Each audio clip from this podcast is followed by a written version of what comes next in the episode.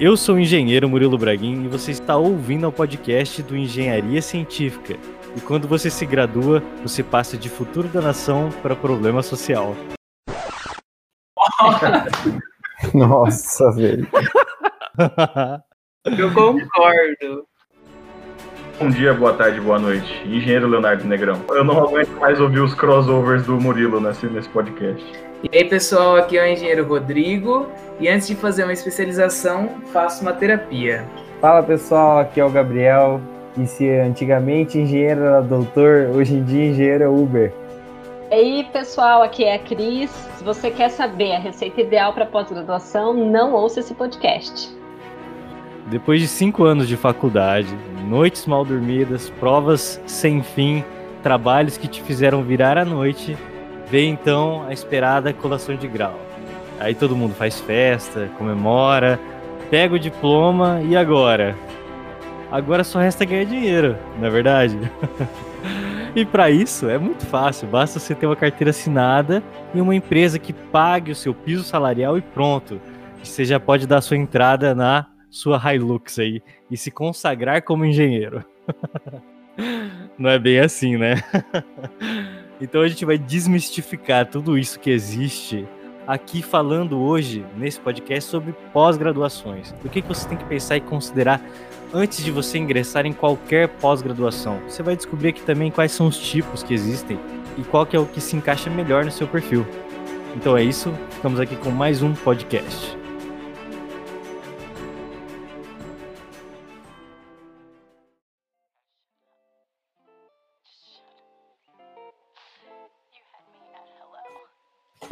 Então vamos fazer o seguinte, ó. Para a gente começar esse podcast, eu vou pedir para Cris se apresentar para os nossos ouvintes.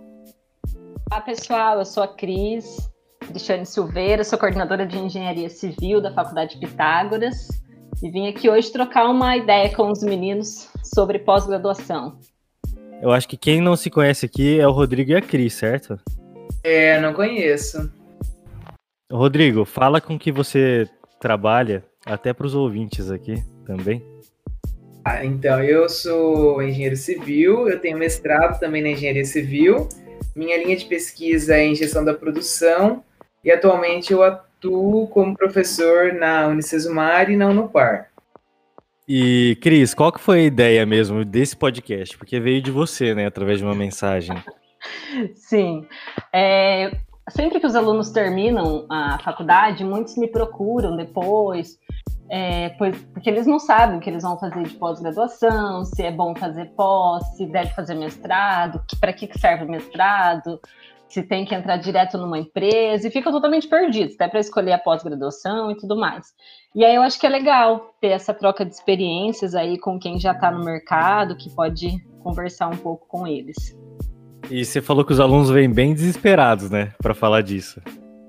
Porque assim, é aquela velha história, o aluno termina a graduação, ele tem quase certeza e confiança de que ele vai arrumar o emprego dos sonhos, né? E a gente sabe que não é bem assim que funciona. Então eles ficam desesperados porque querem fazer uma pós, é, a pós ideal. E bem sempre sabem qual é a pós ideal, né? Se é que ela existe. Então tem uma procura bem grande, logo no dia seguinte da colação, praticamente. É isso mesmo que acontece? Os alunos eles acham que vai ter um emprego ideal, alguma coisa assim? É, a maioria, a maioria tem isso assim, de porque todos, a maioria está fazendo a graduação com a intenção de ter um salário maior, ter uma, uma tem uma expectativa de ter uma promoção no trabalho, principalmente. E aí eles acham que vão sair e arrumar um emprego que vai garantir uma situação financeira ótima no primeiro momento. E de fato não é assim que funciona, né? Doce ilusão. Eu queria entender assim, qual que é o momento em que essa mensagem é colocada na cabeça da pessoa, sabe? É, eu também não sei. Eu acho que é uma coisa que muitos, eu vejo que os meus alunos, muitos têm entrado na faculdade, como eu falei, buscando uma promoção é, financeira para ter melhor qualidade de vida. E eles acreditam que isso vai acontecer imediatamente, né? Logo depois da graduação. Como se na graduação a gente fosse aprender tudo e mais um pouco do que é necessário. Então é uma expectativa que se cria, eu acho que de forma natural. É, é um pouco de fantasia, né? Que, Fantasia, sabe, né? sabe o que parece? A gente já discutiu isso em podcasts anteriores. Que era aquela lenda de que existe aquele profissional bem remunerado, sabe? O profissional que é, que é o doutor da vida, tipo engenheiro é doutor, advogado é doutor, médico é doutor, sabe? Esse tipo de profissional, assim, que é socialmente. Ele tem um. Sucedido. Isso. É socialmente melhor que os outros profissionais, sabe? Parece que existe isso, né, na sociedade. Mas eu acho que é uma questão cultural mesmo, porque se a gente for olhar, a, por exemplo, no final do século XX, poucas pessoas tinham acesso a uma faculdade de engenharia, por exemplo.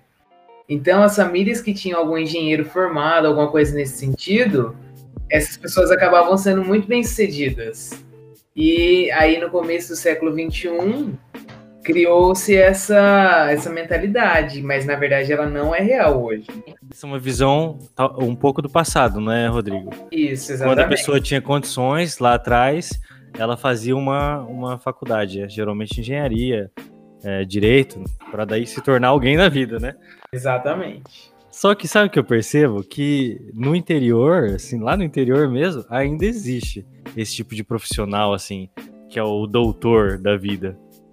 Talvez venha ainda disso, sabe? Essa visão romantizada ainda do, do profissional que é, o, que é o magnífico, assim, sabe? Aquele cara que vai virar, sei lá, talvez vereador da cidade um dia, ou prefeito. Pode ser, exatamente. Ô Murilo, isso aí é porque quanto mais as pessoas vão fazendo alguma coisa, deixa de ser raro, mais vai, vai subindo a régua, né? Quando ninguém tinha, ninguém tinha faculdade, uma pessoa tinha faculdade, aí, pô, o cara é foda, né? Tem faculdade. Aí começou todo mundo a ter faculdade. Tipo, lá em, cidades, né? Cidades maiores. Aí, quando começou todo mundo ter faculdade, aí, tipo, tá, todo mundo tem faculdade. Aí o cara começou, foi lá e fazia pós, fazia, sei lá, falava inglês. Aí o cara tinha um diferencial. E sempre, sempre é nisso aí. Quando você tem alguma coisa que a, a, a maioria não tem, aí você é, você é foda.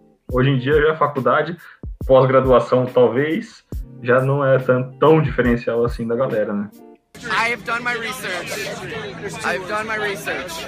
Acho que hoje mu- muita gente te- é muito fácil ter acesso, né? A, a- a faculdades, principalmente particulares, né? Então, é, o que eu penso assim, que todo mundo, eu sempre falo, todo mundo vai sair com o diploma igual. O que você fez durante, o que você vai depois conquistar é o seu diferencial, porque todo mundo vai sair igualzinho. E de fato, muita gente que eu vejo assim na faculdade vai justamente não é nem pensando assim em melhorar de status, é realmente a condição financeira. Ele quer dar uma qualidade de vida melhor para a família. Como é fácil entrar na faculdade particular hoje, todo mundo tem acesso. E assim, hoje em dia a gente tem as engenharias EAD. Então isso torna mais acessível ainda, principalmente para essas pessoas que moram em cidades que são menores e que antes não teriam esse acesso fácil. Eu não vejo isso como uma desvantagem, eu acho isso super legal. Mas é, acaba tendo uma certa demanda, aliás, uma oferta de engenheiros que o mercado nem sempre tem como demanda. E aí nisso a gente começa a ter uma um problema que é essa defasagem, entre aspas, né, da profissão. Defasagem em que sentido daí, Rodrigo? Olha, defasagem em os sentidos, viu? Porque financeiramente a gente acaba sendo mais desvalorizado. A Certo. concorrência. Não precisa isso pro podcast, tá? É um desabafo quase. Não, Mas, vamos aí, cara. O podcast é pra isso. mas eu acho que é o Aqui seguinte. é a realidade, Rodrigo. É, a concorrência acaba sendo desleal entre os engenheiros, porque a gente não é uma classe unida. Então, um projeto de um engenheiro hoje, ele vale muito menos em valor financeiro, né? Em valor monetário, do que há um tempo atrás. Porque tinham poucas pessoas que faziam, então era aquela coisa, né? Do mercado mesmo, de demanda e oferta. Então, hoje em dia, a gente encontra engenheiro por aí que acaba cobrando a 8 reais o metro quadrado de um projeto, por exemplo entendeu? E isso faz reduzir não só a nossa rentabilidade financeira, mas também a qualidade de um projeto, né? Porque se você faz um projeto de R$ reais o metro quadrado, talvez seu projeto não seja tão bom assim. E isso, querendo ou não, repercute em, na nossa classe, né? Na, como a gente é visto pela população. né? Até da real necessidade de se ter um engenheiro civil trabalhando para você. Exatamente. Mas é, é, aí que eu acho que aí entra a importância de escolher a pós-graduação é com consciência. Não no desespero do tipo, tenho que fazer uma pós e, e vou escolher a primeira aqui. É, quando o aluno te aborda para perguntar assim, qual pós ele deveria fazer, qual que é a, a pergunta que eles mais fazem? É, Vamos tomar essa decisão. Isso, quando eles chegam assim, perguntam, né? Tipo, ai, Cris, qual pós que eu faço? Né? E qual que é depois, o que vem depois dessa fala, entendeu? Que dá dinheiro, dá mais dinheiro fazer uma pós em estruturas, é, ah. ou fazer uma pós, por exemplo, em gestão de projetos, que muita gente tem falado, fazer uma pós em segurança do trabalho, é o que dá dinheiro. O aluno ele então, quer né? encontrar a pós que vai trazer o dinheiro. Que não é bem então, mas, né? mas você sabe que daí a gente pode entrar até numa parte de autoconhecimento. As pessoas a gente, a gente até como profissional, a gente tem que saber o que faz a gente feliz, entre aspas, mas o que Exatamente. faz a gente, né, a gente dinheiro. ter um, certo te... mas não é só dinheiro. não é tanto dinheiro Ó, assim. O que eu queria entender é o seguinte, então o aluno ele chega e pergunta é, o que, que é mais rentável para ele. É isso, essa é a pergunta. O que, que ele tem de pensamento de que a pós vai proporcionar para ele o quê? Tipo, um, alguém vai querer contratá-los por causa da pós, por, ou ele vai estar tá prestando um serviço a mais do que ele poderia prestar por causa da pós? Isso, é, é, é assim, por exemplo, é, tem a pós de, em estruturas.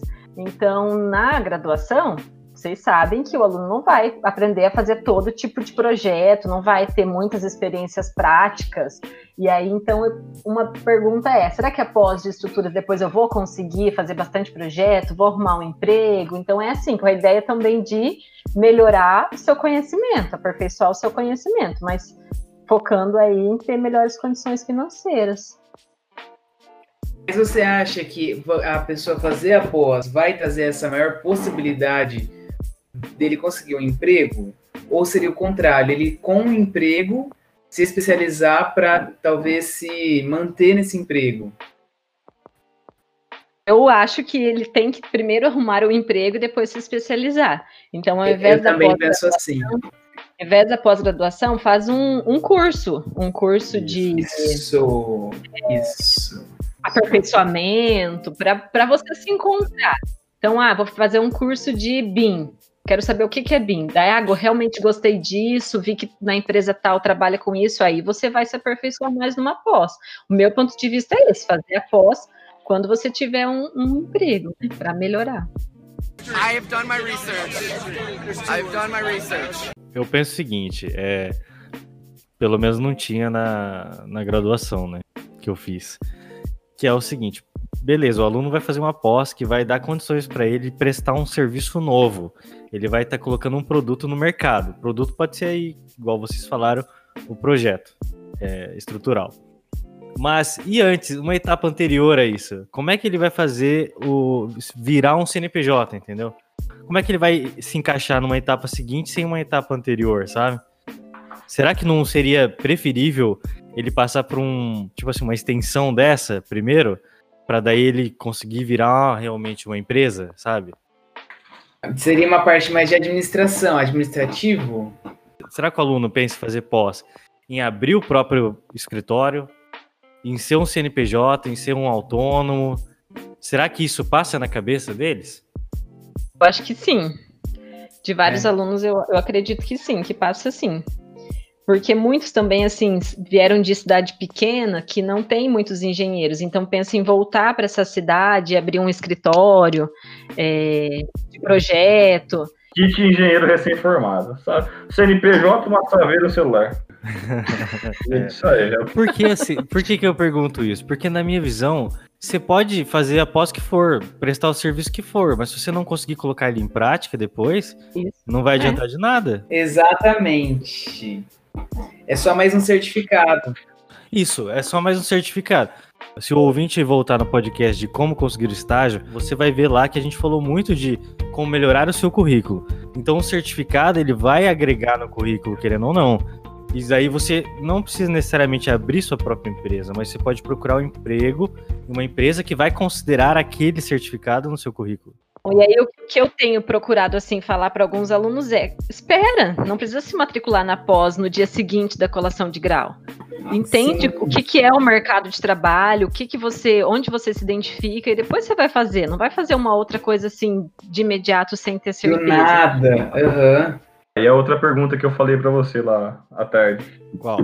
Se você termina a faculdade, já emenda já o, o a pós-graduação, qual que é o melhor momento para você fazer essa iniciar essa pós-graduação?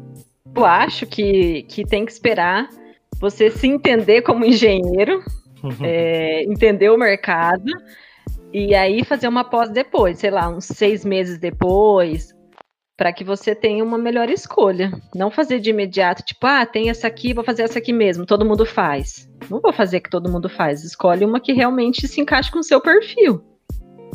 Então, acho que deveria esperar um pouco. Eu acho que eu entendo um pouco porque a galera, o pessoal quer fazer logo em seguida, que o pessoal tem na cabeça que vai perder o ritmo do estudo. É. Entendeu? Mas, Mas tem é outras coisas que você pode estudar. Não precisa fazer uma pós, você pode continuar estudando de outras formas. Mas é exatamente isso. Eu não gosto dessa claro. afirmação aí. Eu não, sabe que eu não gosto? Que, que história é essa de perder ritmo de estudo? É, então. Meu, tu estuda, cara. Mas é. Não é pra Mas estudar, é uma verdade, estuda, Murilo. parar e depois não, não pegar mais no ritmo. Opa, como assim? Então, eu vou fazer, eu vou fazer a, pergunta, a pergunta de volta pra pessoa. Por acaso você tá estudando obrigado? É isso, então? É, pior que eu acho que a maioria da, das pessoas é meio por obrigação mesmo.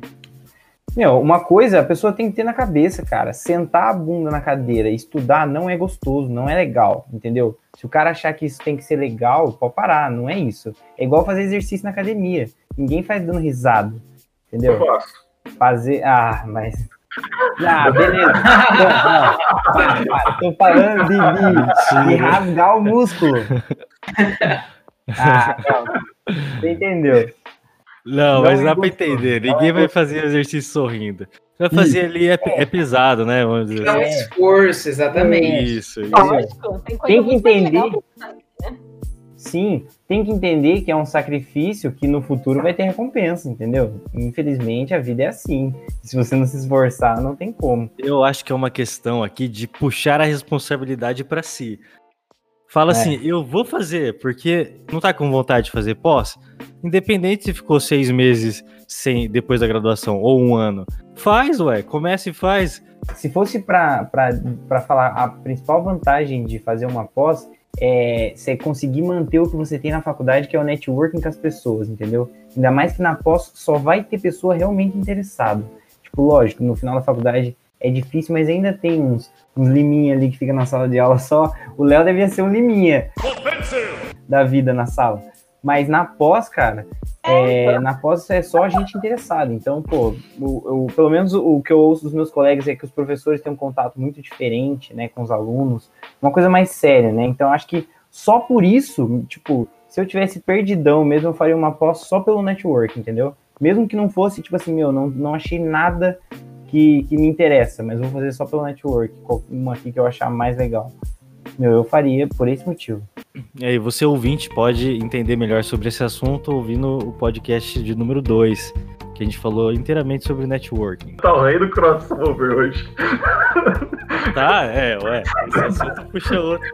Murilo hoje tá o rei das é... referências. Ué, mas uma não, hora tá de, de, áudio lá pra ouvir. Tá bom, eu tô achando legal, cara, mas só que tá engraçado. Eu ia perguntar pra Cris sobre pré-requisito, porque eu nunca pesquisei se tem, se tem pós que tem pré-requisito, entendeu?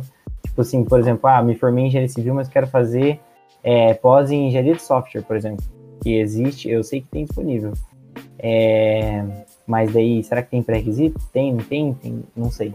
Boa pergunta. A gente não pode usar, acho que pré-requisito, mas áreas afins. Então, ah. Ah, eu posso fazer uma pós em gestão de projetos? Pode, qualquer, vamos falar assim, administrador pode fazer, engenheiro de qualquer formação pode fazer, mas eu posso fazer uma pós em estrutura sendo engenheiro de produção? Não, porque aí você não teve o conhecimento básico, mas são afinidades, então acho que depende muito da sua formação, né? Você também não vai procurar Uhum. uma pós nada a ver com a sua formação. Entendi, procurar alguma entendi. coisa Não, pois- parecida. I have done my research. I've done my research. Vamos falar aqui para os ouvintes quais são os tipos de pós-graduação que existem?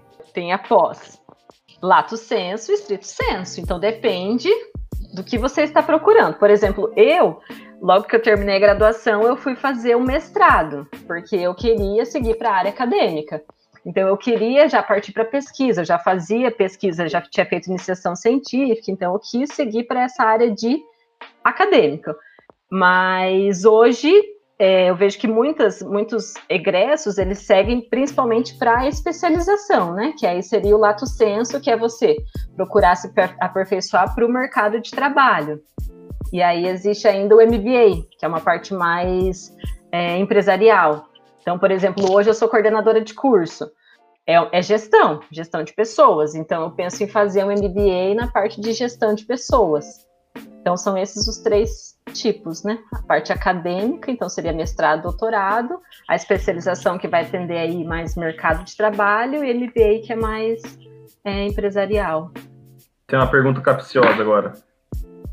É, para quem vai para a parte mais acadêmica, que é mestrado, doutorado, aí será que não é uma área que a pessoa tem que já emendar direto da faculdade? Não seja mais recomendado já a Assim, pessoa? sim. É, aí eu acho que sim, nesse caso sim. Se você pretende seguir para a área acadêmica, acho que já tem que emendar.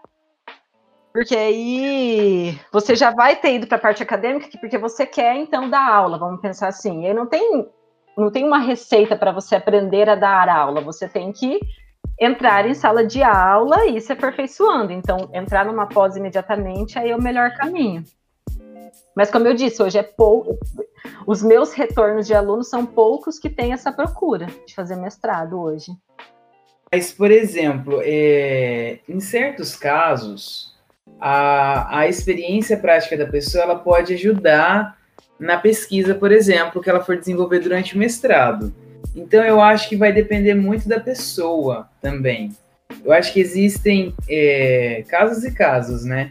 É ótimo quando a pessoa acaba de terminar a faculdade e já vai fazer o mestrado, é porque ela tá ali de cabeça limpa, tranquila e vai para pesquisa.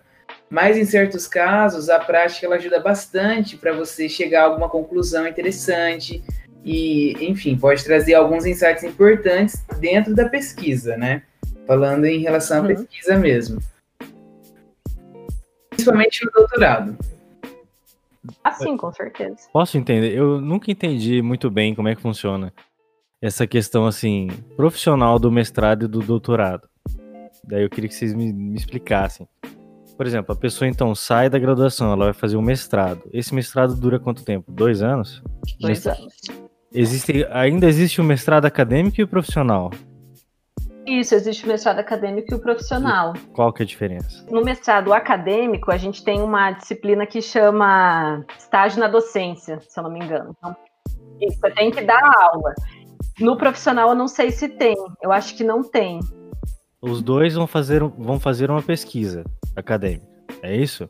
Isso. Os Uhum. dois você tem que entregar uma dissertação. Só que eu acho, agora eu também não tenho certeza, que o mestrado profissional é uma coisa mais voltada para o seu trabalho. Não sei nem se existe, se existe a possibilidade de ter uma bolsa de estudos, não faz estágio à docência, mas ainda assim a pessoa vai ter o diploma de mestrado. O campo profissional dos dois também é a academia?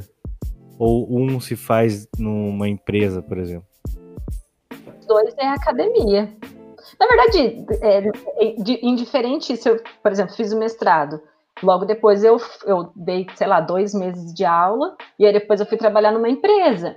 Então, igual o Rodrigo falou, assim, a- eu fui trabalhar numa empresa que era que, que trabalhei com o que eu pesquisei, que era tratamento de efluentes. Então, o mestrado me ajudou a resolver os problemas da empresa. Mas é que não, é- não existe uma regra, né?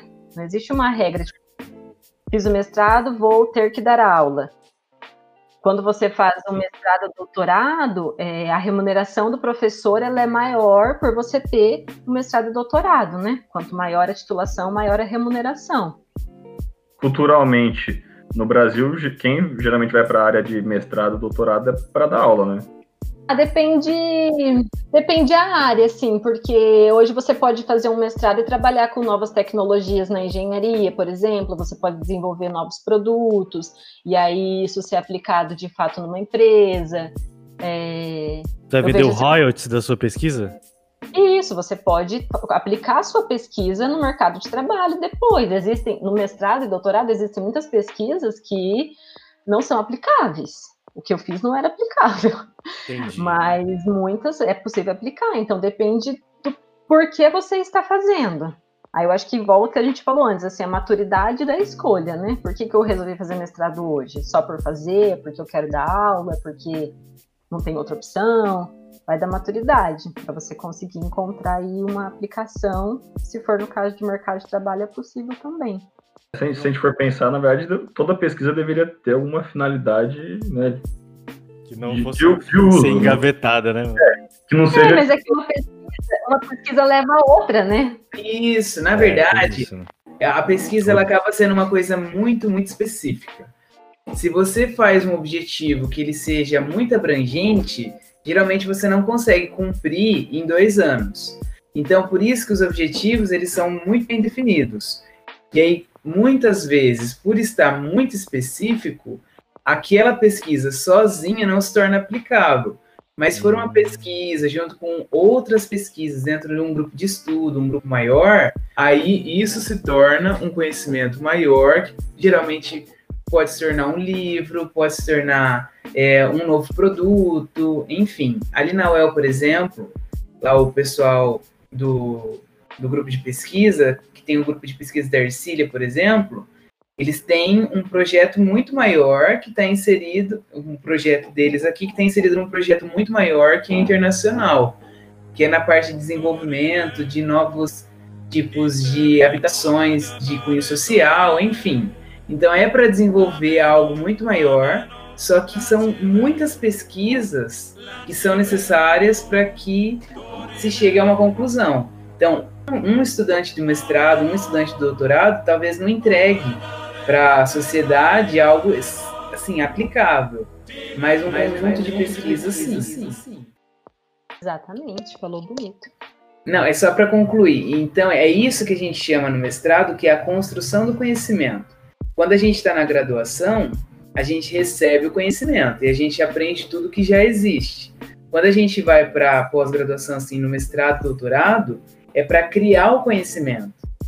Então é como se você estivesse pisando no escuro, né? E a pesquisa é justamente isso, é para trazer essa luz para coisas que ainda não foram percebidas ou não existem e, e por isso que às vezes é tão desgastante, é tão exaustivo, porque a gente está em uma área que ninguém nunca percebeu, nunca viu, nunca pesquisou antes né? E aí tem uma outra coisa importante que é o seguinte: um objetivo de pesquisa ele é um problema da pesquisa. Se ele for um problema de empresa, não necessariamente ele é um problema de pesquisa, porque às vezes um problema da empresa já foi resolvido em uma pesquisa. Se a pessoa que está lá na empresa for pesquisar, for estudar, ela já vai conseguir resolver aquele problema. E uma pesquisa, uma pesquisa que resolve o problema, problema de uma empresa, talvez não resolva um problema científico. Por isso que a pesquisa tem que ser inédita? Inédita, por isso que ela tem esse caráter inédito. E além de ser inédita, a pesquisa ela tem que ter uma, uma certa dificuldade. Né? Não adianta ser algo muito simplório. Por quê? Porque não vai ser desvendado nada novo. Entendeu? Então ela tem toda essa característica. E além disso, e querendo ou não, muitas vezes a gente acaba tendo dificuldade de enxergar a aplicabilidade de uma pesquisa porque a gente não está inserido no meio científico. E às vezes o que acontece? Se eu for ler um artigo científico de uma determinada área, é, é, é difícil, é uma leitura complexa. Então, se eu não tiver inserido nesse mundo, é complicado de um engenheiro chegar, tipo assim, eu tô falando isso porque muitas vezes a gente fala, ah, é só estudar, mas não é tão simples assim. E se você não está inserido no mundo científico, você vai ler um artigo e você não vai entender nada. Para às vezes você entender um pouco de o que um artigo está falando, você tem que ter lido uns três antes, né, para conseguir criar um raciocínio. Então, existe também esse problema de que a linguagem científica, ela talvez não chegue até os engenheiros, ela não chegue até as empresas para que isso se torne aplicável, né? Mas enfim, é por isso que daí os, as pesquisas são transformadas muitas vezes em livros e tudo mais, até chegar num ponto que vire conhecimento básico que vai ter que ser ensinado. Eu vou colocar aqui o Dorimê sempre que alguém falar uma coisa assim bonita.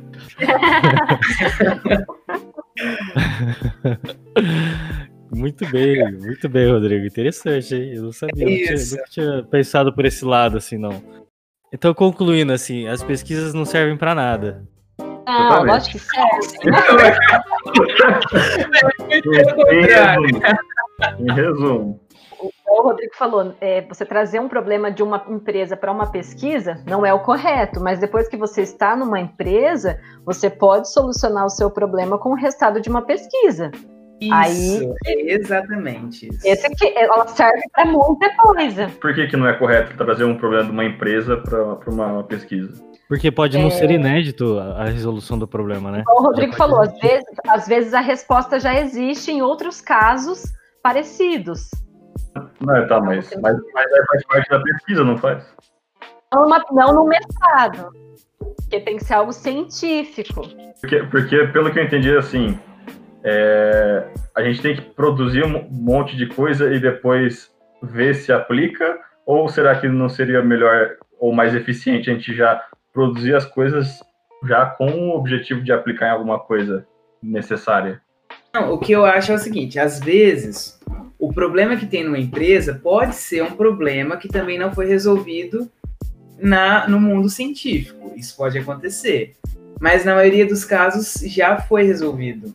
Se a gente fosse pensar assim, é, em nível de avanço, a pesquisa é mais avançada do que o dia a dia das empresas, certo? Isso teoricamente. Isso não significa que, é, que uma empresa possa trazer um problema de pesquisa para dentro de uma universidade. Isso pode acontecer, normal.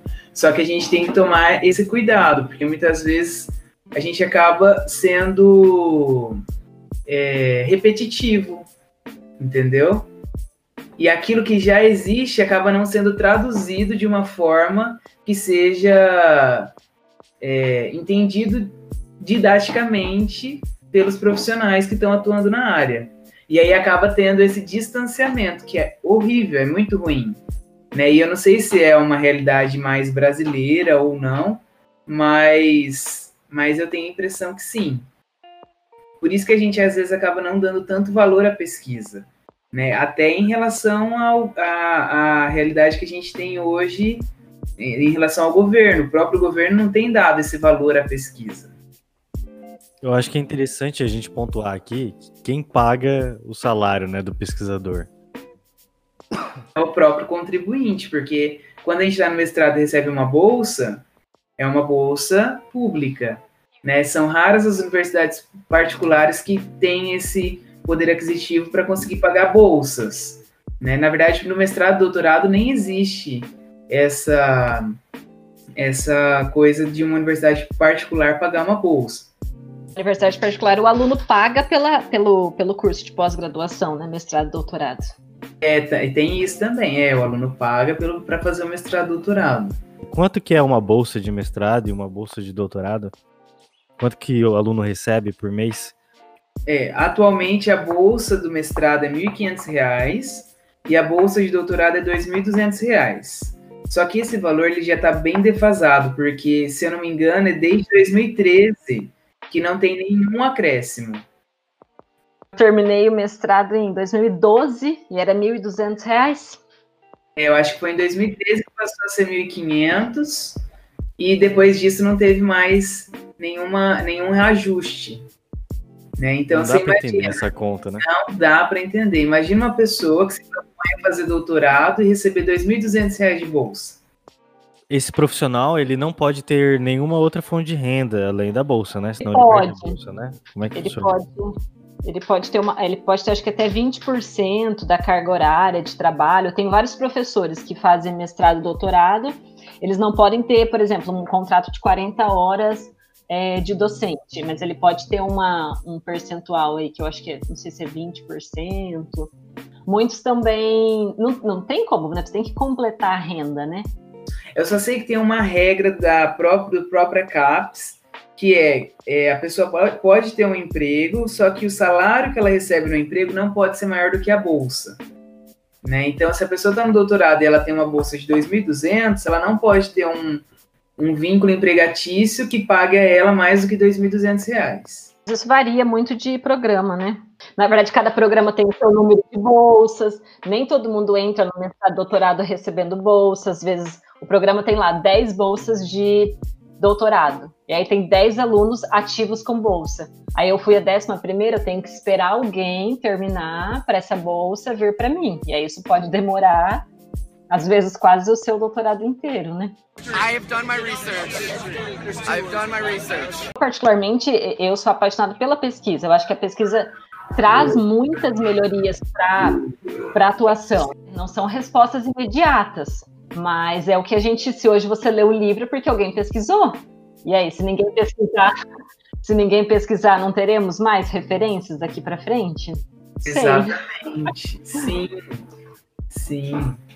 É bem ô, isso. Né? Ô, Cris, é, quando eu fiz a minha, a minha pós lá de engenharia de produção, bem uma especialização bem genérica. Aí a gente teve uma palestra com um cara que ele era, sei lá, presidente de alguma coisa de inovação e tudo mais. Ah, e eu lembro que ele fez uma, uma crítica das pesquisas, assim, de modo geral. E ele, ele tinha um projeto que ele coordenava que era para tentar melhorar isso aí. E ele falou mais na parte industrial, né? No, saindo um pouco fora de, de engenharia civil, ele era mais, acho que, de engenharia mecânica, uma coisa assim.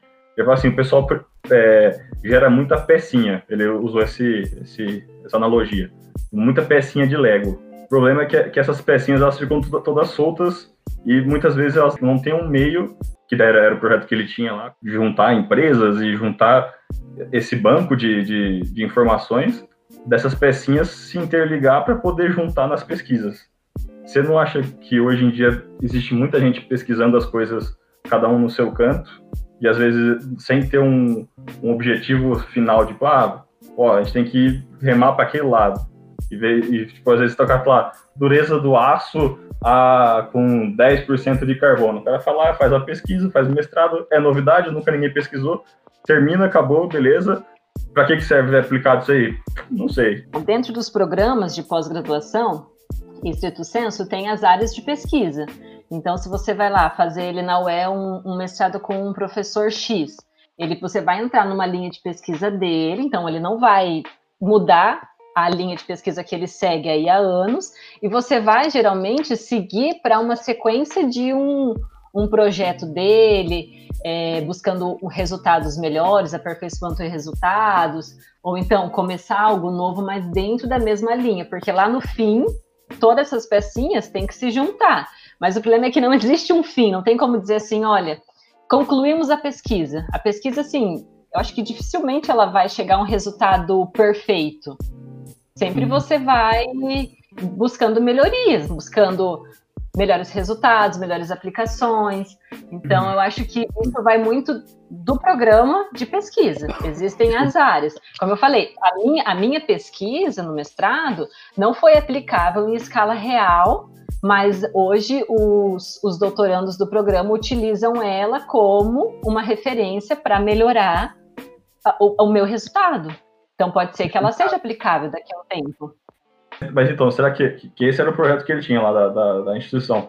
Integrar isso junto com, com o mercado, sim, porque você tem empresa que às vezes está precisando de, de soluções, está precisando integrar isso com, com, não deixar só isolado, tipo, ah, o pessoal que pesquisa tem a sua linha de pesquisa, está indo, indo, indo, e às vezes sem ter essa integração com, com indústria, empresa, nossa, tanta coisa. Às vezes fica cada um para o seu lado, indo para um lado, cada um para um lado, em vez de conectar isso aí tudo, essa, essa base de dados que está sendo gerada, porque querendo não é uma base de dados, tem dados para todo lado de, de, pesquisa, né? É importante o pesquisador ter pé no chão e pensar na realidade. Você não vai ficar lá anos investindo, porque a pesquisa é um investimento em algo que vai virar uma lenda. Então, não, não estamos indo para o caminho certo da pesquisa? Vamos voltar e mudar para algo mais prático. Falta então, uma entidade, né? Uma entidade aí, descer, sabe? Juntar tudo. E juntar todo mundo. É, eu lembrei daquele episódio de é Rick and Morty. Veio o cabeção alienígena gigante, aí fala assim, show me what you got. Juntar todos os pesquisadores assim para um, um grande concurso de, de, de, bandas, mas não seria de bandas, seria de Meu Deus, artigos acadêmicos. Aí juntam com o outro e. É muita sim, droga, é muita droga. Que isso, rapaz? Isso é maconha, meu. Os pesquisadores, eles nem devem nem conhecer uns aos outros, né? Não pode acontecer não, isso também? conhecem, mas, mas é que se, por exemplo, hoje eu vou começar um doutorado. Eu tenho uma ideia aqui na minha cabeça. O que, que eu vou fazer primeiro? Vou lá no programa onde eu quero tentar, ou vou entrar em contato por e-mail, né? Sei lá, e vou conversar com alguém da minha área, da, da linha de pesquisa. Então, os, os, pesquisadores se conhecem. Existem os congressos onde eles vão, se encontram. Então, até mesmo assim na UEL muito professor da UEL, que não só da UEL, né, mas é que na UEL tem muito pesquisador, diferente um pouco de faculdade particular que tem mais profissional de campo. É, você tem aula com o professor, você fala assim, meu, aquele professor, o que, que é aquele professor? Nada a ver, olha o que ele tá falando. E aí você vai no congresso, o cara é o pica das galáxias da área. Você fala assim, gente, ele, eu tenho aula todo dia.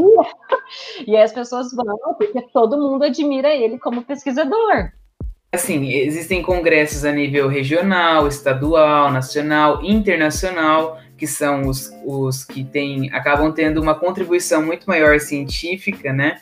Justamente porque os pesquisadores do mundo inteiro daquela área, eles se juntam para discutir, para apresentar o que cada um está pesquisando, mas também para fazer uma provocação, né? O que nós precisa, precisamos é, pesquisar a partir de agora, a partir desse cenário. E existe essa preocupação por parte da academia de conseguir chegar mais perto do mercado de trabalho. Porque, querendo ou não, é como se estivesse fazendo é, à toa, né? E a intenção não é essa. Por acaso tem cientista desse de congresso que está na NASA? Essa é a pergunta. Tem? Não, não, não, não, não, não, Os caras estão na Tesla, área, né? na Tesla, ou, ou na Microsoft na, sei lá, na Apple. Então não tem pesquisa aplicada. Mas, ó, por exemplo, no final do ano passado, o que, que aconteceu? Teve, teve o, um congresso da área de gestão da produção aqui em Londrina. E aí, algumas empresas aqui de Londrina participaram do congresso, foram convidadas a participar. Então, assim, já foi super legal tiveram algumas empresas que vieram representar um dia né, de mesa redonda. Agora eu não vou me lembrar de todas as empresas que participaram, mas tem uma que é de Fortaleza, que é a Serrolim, e tem uma que é de Curitiba, que é a Tec Verde. Né? Então ambas são empresas que elas têm uma visão de gestão muito avançada em relação às outras. Né? Algumas construtoras aqui de Londrina elas já têm também é, investido muito nisso, sabe? Mas isso só é possível por quê? Porque a pesquisa na área da gestão da produção na construção civil tem avançado. Né? Eu estou falando dessa área porque é a área que eu atuei durante o mestrado. Mas assim, é, se a gente, igual eu falei, se a gente for ler um artigo sozinho, é difícil você entender o que ele realmente está querendo te trazer, entendeu? Então, por isso que é, é difícil você. É, é, esse negócio da pecinha de Lego, entendeu? Então, assim, é uma pecinha de Lego só que, se a gente for ver no final, todo aquele, sei lá, castelo montado, é um conjunto de várias pecinhas. E se não tivesse pecinha por pecinha, ele não estaria completo, ou estaria faltando alguma coisa, ou teria algum defeito. Eu acho que ainda falta, assim, o porta-voz. Por isso que eu gosto desses. dos divulgadores científicos. Na palestra lá, o cara, o cara não estava criticando você fazer pecinhas, ele estava criticando é, essas pecinhas ficarem cada uma no seu canto isolada. Era, era a, a, falta de ter um construtor, de ter alguma, algum meio de juntar isso com as empresas, com fazer uma, uma ligação desse, desses vários estudos e agregar isso em empresas que precisam de uma solução e tudo mais, né? É, eu concordo 100% que existe ainda essa falha, né? Mas é, sabe o que eu vejo um pouco? Que é assim, cada empresa ela tem um interesse né? E, e, o interesse dela é baseado no lucro que aquilo pode trazer para ela. Então, não necessariamente o que está sendo pesquisado ou o que é esse problema de pesquisa é o interesse dela, certo? Então, assim, existe essa dificuldade desse investimento privado, por exemplo, em uma pesquisa, justamente porque talvez ele não atinja o interesse dela, né? Então, aí isso já faz com que as empresas elas até passaram a criar um departamento de P&D, que é pesquisa e desenvolvimento, dentro da própria empresa, o que já é ótimo, né? Porque muitas ideias surgem, muitos avanços surgem dentro desses pequenos grupos de pesquisadores que são profissionais mesmo da área que estão trabalhando em relação a isso. Só que aí o que acontece? A pesquisa para ela acontecer, ela também precisa de investimento, né? Então, por isso que o investimento público hoje ainda é muito necessário para que a pesquisa aconteça, porque nem sempre existe um interesse de investimento privado, certo? E aí o que acontece? Se as pesquisas elas se entregarem entre aspas para o mundo privado, não necessariamente ela vai estar cumprindo a função dela, né? Mas isso é uma realidade brasileira. Só que se a gente puxar, que nem nesse congresso vieram alguns pesquisadores que são brasileiros, mas eles atuam na Inglaterra. Na Inglaterra, o cenário é mais ou menos o mesmo. Eles já estão à nossa frente, né? as pesquisas elas chegam muito mais aonde elas devem chegar, mas ainda assim o investimento majoritário nas pesquisas é público justamente por esse problema, né? de, interesse, de falta de interesse da, é, por parte das empresas privadas. Né? E assim, são projetos que são maravilhosos. Ela até deu um exemplo de um projeto da área da saúde que estava acontecendo, que é o desenvolvimento de uma touca que ela, quando um, um paciente que tem câncer está fazendo quimioterapia, ao utilizar essa touca, ela tem lá, acontece algum processo, alguma coisa que faz com que o cabelo da pessoa não caia. Então, assim, é um super projeto de pesquisa, uhum, mas que ele foi quase todo. É, ele teve participação privado, né, de investimentos que foram de empresas privadas, mas majoritariamente foi bancado pelo governo inglês. Né? E ainda não, não foi. Não, é um projeto que está em andamento ainda, sabe? Mas assim, é uma riqueza muito grande que existe dentro da pesquisa e que muitas vezes não é necessariamente do interesse da empresa naquele momento. Mas ela precisa para um momento posterior, por exemplo, para poder aplicar depois que aquilo estiver pronto. Resumindo, a pesquisa deve continuar. A pesquisa é. não pode parar. Não pode parar. Eu queria saber a opinião do Gabriel. Você que recém formou, o que você acha da pesquisa? Fala que não serve para nada. Não, não quero ver polêmica. que absurdo. Respondendo a pergunta da Cris, é, eu acho que para quem quer fazer tem que ter perfil, pô. Entendeu? Tem que ter perfil. perfil. Olha, uma é. boa. Boa, boa observação. Tem gente que é, por exemplo, o cara que é comerciante dificilmente vai ser pesquisador, né? Um exemplo aí, entendeu? É isso, é perfil. Então você tem que identificar a sua linha de trabalho primeiro, né? É, antes de ingressar em alguma coisa. Né? Porque assim, é... o pesquisador é a pessoa que vai ler muito, né? Que vai pesquisar muito, que vai, vai ter que ficar lendo artigo, vai ter que virar à noite lendo artigo, vai ter que montar aula, slide, trabalhar uma hipótese, né? Às vezes vai dar errado essa hipótese, né? Claro, e assim, esses artigos que a gente tem que ler, a maioria deles são internacionais. Justamente por quê? Porque você está inserido numa pesquisa mundial, né? Não pode ser simplesmente regional e você achar que está tudo certo, né? Justamente porque ele tem esse caráter de ineditismo. A ciência, é a força, é a força da, humanidade. Da humanidade. Exatamente. Nossa, que frase. Meu Deus do céu. I have done my research. I've done my research. A gente falou bastante aqui do formato estrito senso, formato mais acadêmico. E o lato senso? Eu já fiz duas especializações, né? Eu fiz um MBA, inclusive. Inclusive fiz um EAD aí, que é um assunto interessante para trazer aqui. Qual fazer? Fazer após é, presencial ou pós-EAD? Fez duas, cara? Eu fiz duas. Nem parece. Porque eu já sou inteligente, assim, de natureza, já. Na pós-presencial, é igual o Gabriel falou antes, é o network também, né? Você tá ali com os professores que geralmente estão trabalhando com isso e pesquisaram talvez algumas coisas, estão trabalhando com isso. E aí você já tem o contato com, com de cara com esses profissionais, que geralmente vão ser diferentes do que você teve na graduação, a pós-graduação vai ser algo muito mais específico. Então, a, a presencial traz essa vantagem de você ter o contato com os professores, né? Pelo menos a que eu fiz, a presencial, eram dois anos, que foi na área de perícia. Eu fiz a pós com o intuito realmente de abrir mais uma porta, né? Eu prestar, conseguir prestar mais um serviço de engenharia civil para quando no futuro não tiver mais emprego, sabe? Aí ainda ter condições de abrir um escritório de perícia, mais ou menos assim. Show, não. É uma atualização do mercado também, né? Você está atualizado com o mercado de trabalho.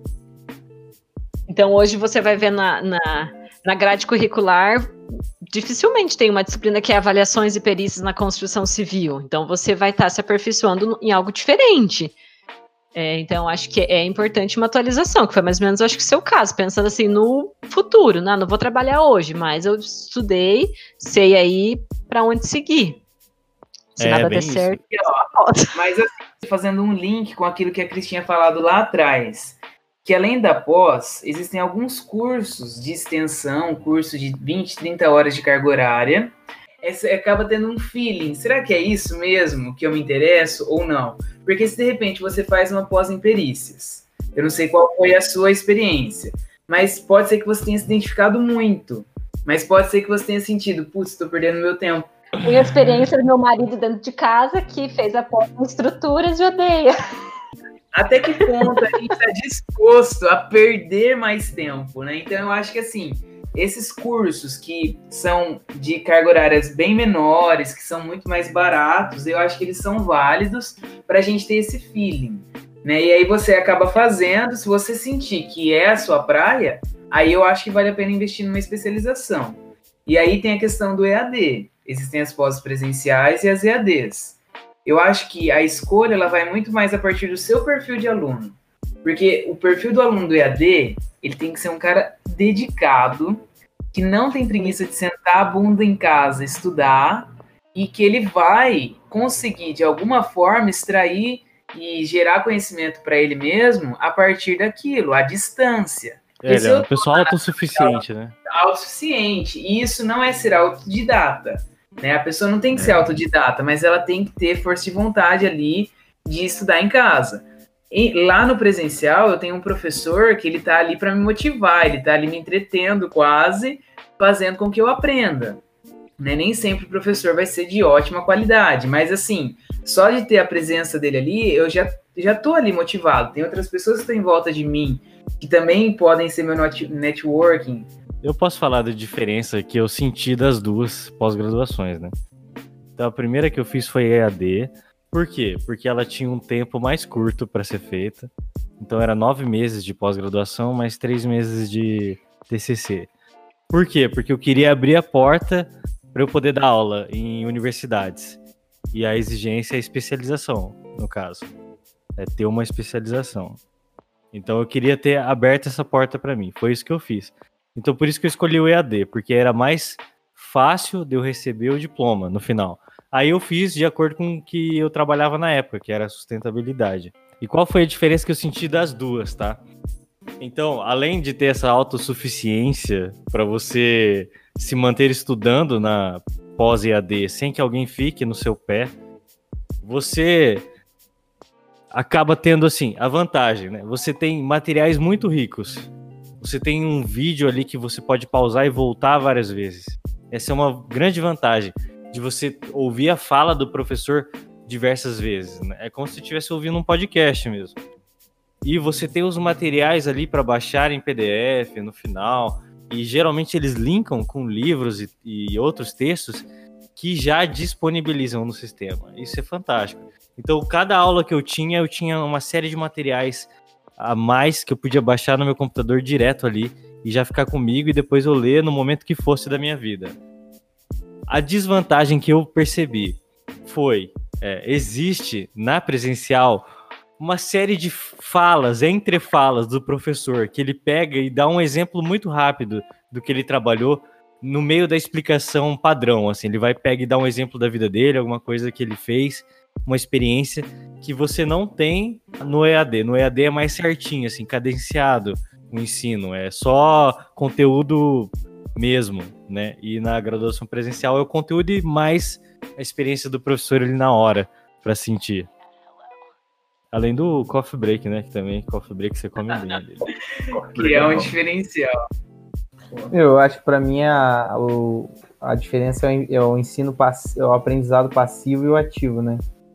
É, lógico que no, no, ensino presencial, se você quiser ter um aprendizado ativo depois da aula, né? Que para mim, você vai para aula, você, lógico, você se entrete, você se motiva, mas você assiste, né?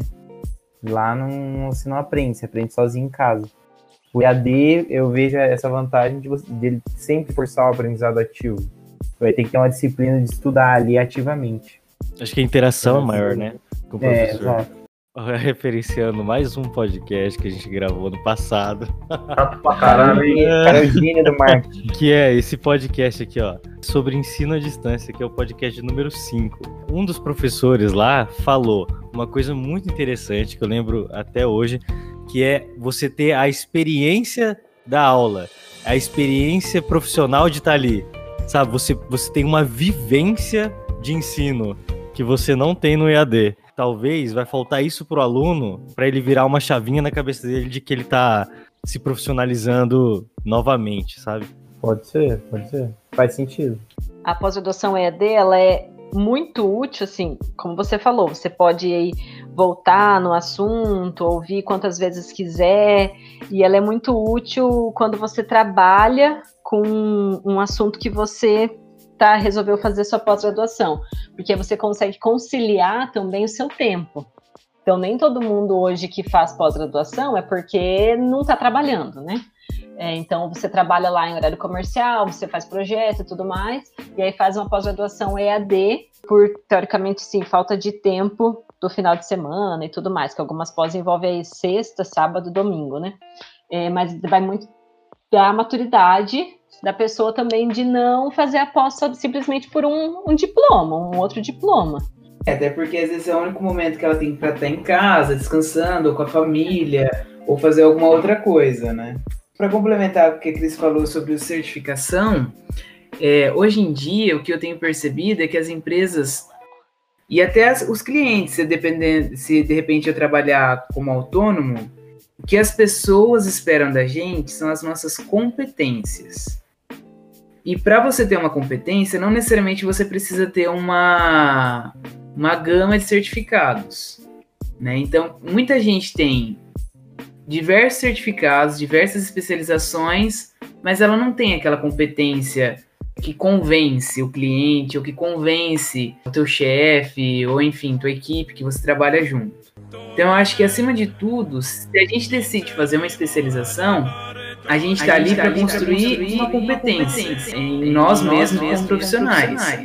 Então, se você estiver percebendo que não, você não está conseguindo fazer isso, tem alguma coisa errada no meio do caminho. Né? Porque a intenção nunca tem que ser só o certificado no final. Né? O certificado ele é uma consequência de toda uma construção do conhecimento que aconteceu durante aquele tempo. Né? Você está sendo certificado por aquilo.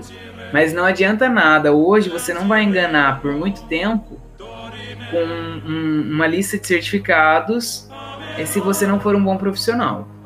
Né? O que te é segura, que no, mercado de trabalho, trabalho, o que te eleva no mercado de trabalho, que te traz sucesso, é o que você, é sabe, mesmo. Eu achei fantástico você falou, Rodrigo, porque é isso mesmo. É. Competências, essa palavra aí é fantástica, porque você tem que saber fazer as coisas, manipular as coisas, software, tem que saber vender, tem que saber colocar uma informação na internet ou no projeto, sei lá, fazer um vídeo, falar, né? Exatamente. Tem que adquirir essas, essas competências profissionais para você aí, amigo que está ouvindo, ganhar dinheiro, não é esse o objetivo de ganhar dinheiro no final? O que, que dá mais dinheiro? É, olha só, o que, que dá mais dinheiro? Aquele profissional que é o maior profissional, profissional do mundo, que sabe fazer o melhor projeto, só que não sabe vender, ou o cara que faz um projeto razoável, bom e que sabe vender? Entendeu? É? Esse que eu chamo de caminho do empreendedor, que que até coloquei na pauta aí. Né? Quais são as outras disciplinas que o aluno tem que aprender para ele mandar bem depois na, na profissão? Vai de encontro ao que a gente falou antes, né? Qual é, qual é o momento certo? Então, talvez esperar um pouco, você ter esse autoconhecimento do que você quer, quem é você como engenheiro, para fazer a escolha da, da pós, que vai trazer mais resultados, né?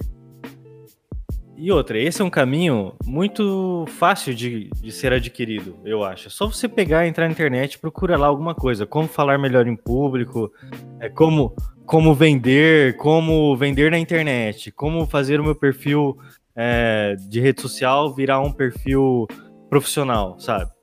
E você vai indo assim, você vai adquirindo esse conhecimento. E tem vários mini cursos eu sempre dou essa dica também para quem pergunta para mim nas minhas palestras, né? Eu falo assim, qual que é o qual seu é o objetivo, objetivo atual? atual? Você quer vender quer alguma coisa que você já sabe? sabe? Você quer aprender quer alguma coisa nova? Então procura na internet, faça um curso aí de fim de semana, que você vai fazer 40 horas ali, e você vai adquirir aquela habilidade que está faltando para você agora, para você ganhar dinheiro imediatamente, sabe? Então resolve sua vida agora e vai levando alguma coisa maior em paralelo, por exemplo. E você vai indo bem, assim, você vai construindo sua carreira. Eu quero o Dorimei para mim também. Hoje em dia, a quantidade de conteúdo que tem sido produzido gratuitamente, disponibilizado no próprio YouTube, é muito grande. Eu não sei se vocês já pesquisaram assim, mas na época que eu fiz faculdade, que nem faz tanto tempo assim, foi de 2011 a 2015 é, você ia procurar alguma, algum exercício de cálculo resolvido, algum exercício de GA, não existia. Hoje em dia, tem muito conteúdo que a gente vê na faculdade disponibilizado de graça, né? Assim como outras coisas, igual no sentido que o Murilo mesmo falou, sabe? De marketing pessoal, é, de vendas, né? Esse tipo de, de curso, que também é importante para nós como profissionais, empreendedores, né? Mas, assim, o acesso à informação está muito fácil hoje, né? Pensando que a gente está no ano de 2020.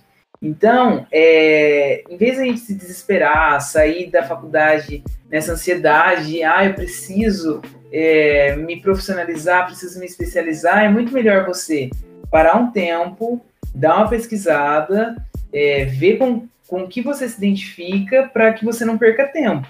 I've done my research. I've done my research. Hoje em dia, até nas aulas, assim, eu tenho salientado bastante com os alunos. Qual é a área que você gosta? Porque foi uma coisa que eu não refleti na faculdade. E assim, a engenharia civil especificamente é muito ampla. Né? Se a gente for pegar assim todas as áreas da engenharia civil, é impossível você ser bom em tudo. É impossível você prestar um bom serviço em tudo. É difícil a gente ter habilidade. precisa, né? Nossa, nunca que precisa, e né? fala, igual medicina, todo mundo sai é, lá com residência e tal, mas a pessoa vai se especializar depois. Uhum, a pessoa vai ser um ginecologista, obstetrícia, enfim, tem diversas especialidades. E na engenharia também é assim. E até fica um questionamento, né? Será que é melhor eu ser um profissional muito especialista em uma área e fazer bem aquilo, ou ser um profissional que sabe um pouco de tudo e, enfim. O que será que é melhor? Sabe que eu, eu já pensei sobre isso e eu cheguei na conclusão seguinte: se você é um profissional que você é bem especialista, trabalha naquilo e ganha o conhecimento maior do mundo naquela área. Porque o que, que dá dinheiro, final das contas, é você ter um conhecimento muito grande de uma área específica. E, claro, um espírito empreendedor, né? Você tem que levar esse conhecimento para as instâncias mercadológicas. Ou, se você é um profissional genérico, vamos dizer você não gosta de nada, mas você gosta de tudo um pouco, tente trabalhar informações. Mexer com as informações, levar os conteúdos que as pessoas especialistas fazem para outros âmbitos. Por exemplo, você vai ser um gestor daí, de vários especialistas. Ou você vai ter um podcast de engenharia na internet também para falar de vários assuntos. Eu acho que vai do perfil da pessoa também, claro. Mas eu, né, eu, Rodrigo, como engenheiro, eu acho que eu me daria melhor se eu me especializasse em algum tipo de serviço, né? Mas enfim, isso é uma. Eu achei que se fosse falar, eu como engenheiro me daria melhor, sei lá, cantando música sertaneja. especializando em alguma área. Eu tô formado há cinco anos, há quatro anos, eu trabalho como professor, né, universitário. Minha linha de pesquisa no mestrado é gestão da produção e mesmo assim eu ainda tenho dúvidas. Eu acho Mas, que ô, é- Rodrigo, é, isso você é trabalha ou você dá aula? Eu só dou aula, não tô trabalhando. É um hobby. É um hobby, exatamente. Que dar aula agora é trabalho? Não, nunca foi. Existe um negócio que eu vi um conceito interessante e realmente faz bem sentido. É você ter aqueles profissionais espelhos. Pega alguém de uma área assim que você queira estudar. Pega essa a pessoa mais top da área, assim, a pessoa a melhor pessoa da área, aquela pessoa que é visivelmente bem sucedida naquela área. E você tenta olhar o caminho que a pessoa seguiu, sabe? E tenta seguir aquele caminho. Não é que a pessoa nasceu bem sucedida, ela foi construindo um caminho. E, e assim, ela tem uma história por trás disso, entendeu? Existem os motivos pelo qual ela alcançou sucesso. Né? E eu acho que é isso que a gente tem que observar. E ó, para falar bem a verdade, eu já assisti vários, várias entrevistas assim de empresários que são bem-sucedidos e parece clichê, e parece até uma, uma, enfim, uma bobeira que eles falem isso. Mas o objetivo principal deles nunca é o dinheiro. O dinheiro acaba sendo uma consequência de um objetivo muito maior. Né? E a, a gente custa acreditar nisso, por quê? Porque, igual a Cris falou, os alunos, quando vão em busca da ajuda dela, é em busca de saber o que dá mais dinheiro. Né? Aquilo que é o nosso propósito mesmo. Dizem que o propósito é aquilo que a gente faz a partir de uma habilidade que a gente tem, atingindo um público muito grande. Por consequência, a gente ganha dinheiro é, como recompensa. O dinheiro Né? não é objetivo, é a consequência. É a consequência de um objetivo. Se você quiser descobrir o seu propósito, você pode ver um vídeo no meu Instagram que é sobre A puta que pariu. É mais um, vai tomar. sobre a palavra flow, mas eu não vou dizer aqui porque tomaria muito tempo aqui no podcast sobre esse conceito de flow. Mas vai atrás e descubra o que é o flow, identifica o seu flow que você vai achar o seu propósito. Exato. Para. E tudo vai ficar mais fácil. E aí, como a gente falou assim, a engenharia ela é muito ampla, então nem sempre você vai encontrar a área ideal, a área dos seus sonhos, uma única área. Na engenharia você pode fazer muita coisa. Então tudo tem seu tempo, né? Você não vai achar a receita certa aí no primeiro, primeiro ano de formado. Tudo tem seu tempo, como vocês falaram, tem que se, talvez se espelhar em alguém que você admira e ver quais foram os passos dele. Então, acho que é, é principalmente assim, quem está concluindo a, graduação, é, não, não, não escolher uma pós-graduação, seja um mestrado, uma especialização, por ansiedade de, como a gente falou antes, não parar de estudar. Acho que tem que ir com calma e pensar que é uma, uma decisão é, que nem sempre ela vai te trazer o melhor emprego, a, a maior, que, maior rentabilidade financeira, mas que vai te trazer resultados pessoais também, né? Profissionalmente você tem que se encontrar. É, existe um, um conceito, uma vez que eu vi, um, um diretor de uma grande empresa, uma palestra, que ele falava o seguinte, ó, seja um especialista a cada dois anos. Porque existe um termo que diz é, década de dois anos. Que antes o que a tecnologia evoluía 10 anos, hoje evolui a cada dois, mais ou menos assim. Então, se você se manter fazendo uma especialização a cada dois anos, você vai se manter por dentro do mercado atual, sabe? Era essa a ideia. Então é isso, pessoal. Se você ouviu a gente até aqui, principalmente se você aprendeu alguma coisa, não se esqueça de seguir o Engenharia Científica, principalmente no Spotify. É, acesse também o site engenhariacientifica.com.br. Os links para o Instagram de todo mundo vai estar aqui na descrição. Se você quiser mandar áudio para a gente também no WhatsApp, para interagir com a gente, também mande áudio aqui, que a gente vai comentar no próximo podcast. 043 9969 50891. Então é isso, pessoal. Muito obrigado e até a próxima.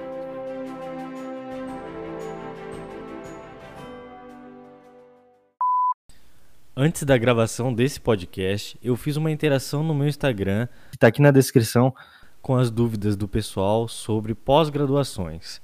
Então, ouvinte, participe das próximas interações que a gente vai fazer para você colocar sua opinião aqui também no podcast, suas dúvidas e a gente abordar elas aqui na gravação. A pergunta que mandaram: o período de colégio se chama pré-graduação?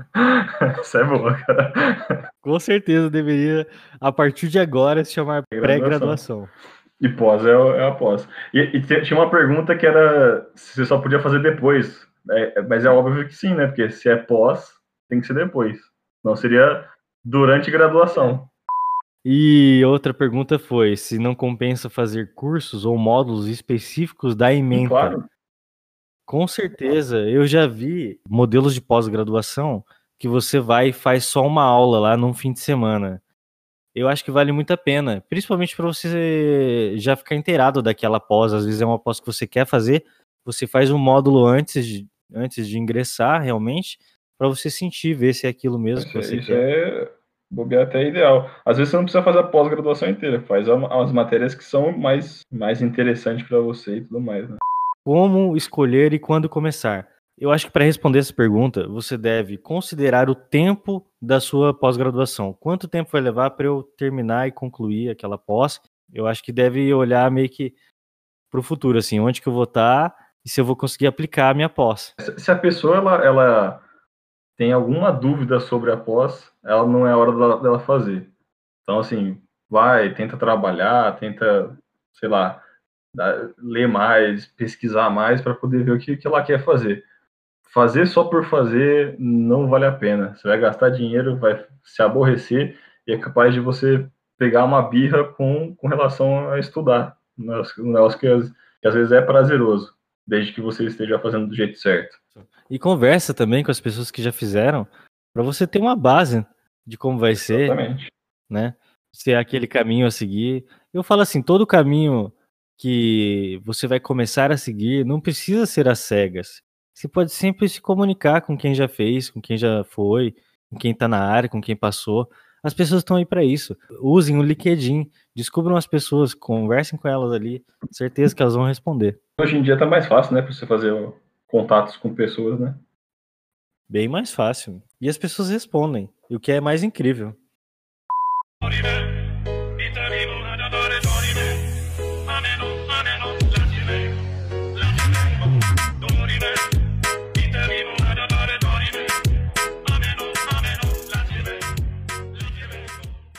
It ends here.